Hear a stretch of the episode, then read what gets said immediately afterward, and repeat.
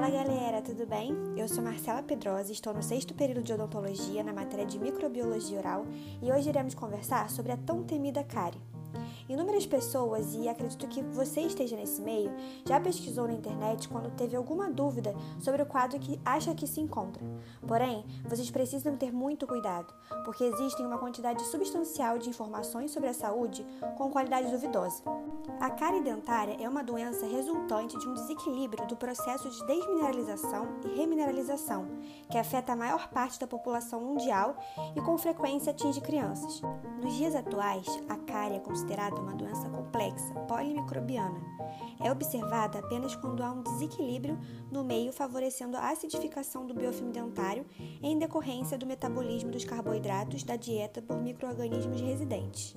É importante explicar para vocês que o biofilme citado anteriormente é uma película aderente e transparente constituída por bactérias e seus produtos, formando-se constantemente sobre os seus dentes e gengivas, sendo um fator determinante para que ocorra cárie e uma possível doença periodontal. Não é correto descrever a cárie como uma doença transmissível, situação essa que sei que surgem muitas dúvidas na sua cabeça. Entenda, os seres humanos não têm como opção possuírem ou não uma cavidade bucal livre de microorganismos. Em muitas décadas de estudos focados no Streptococcus mutans, já se sabe que não existe microorganismo ou grupo específico responsável pela doença. É muito importante entender a etiologia, a origem de uma doença, para que sejam traçadas estratégias eficazes para sua prevenção e controle. No caso da cárie, é necessário desmistificar o papel de microorganismos, entendendo que a presença deles é necessária sim, porém não é suficiente para o desenvolvimento das lesões de cárie. Uma vez que não existe um microorganismo específico relacionado ao desenvolvimento da cárie, e estes fazem parte da microbiota oral indígena, é praticamente impossível que se evite a colonização da cavidade oral, ou seja, os microorganismos estão presentes também na cavidade oral de pessoas sem cárie.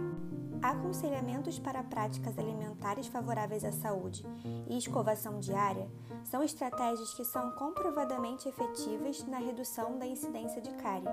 Entretanto, não há evidências que métodos que diminuiriam a transmissibilidade de microorganismos orais entre cuidadores e crianças, por exemplo, sejam efetivos no controle da cárie em crianças.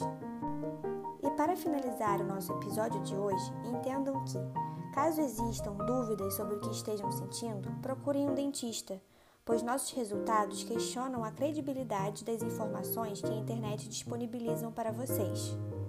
Esse tipo de informação resulta da falta de consenso entre os próprios especialistas sobre o papel da microbiota.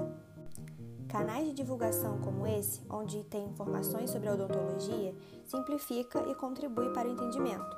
E é isso, galera. Espero que tenham entendido a mensagem passada e até o próximo episódio.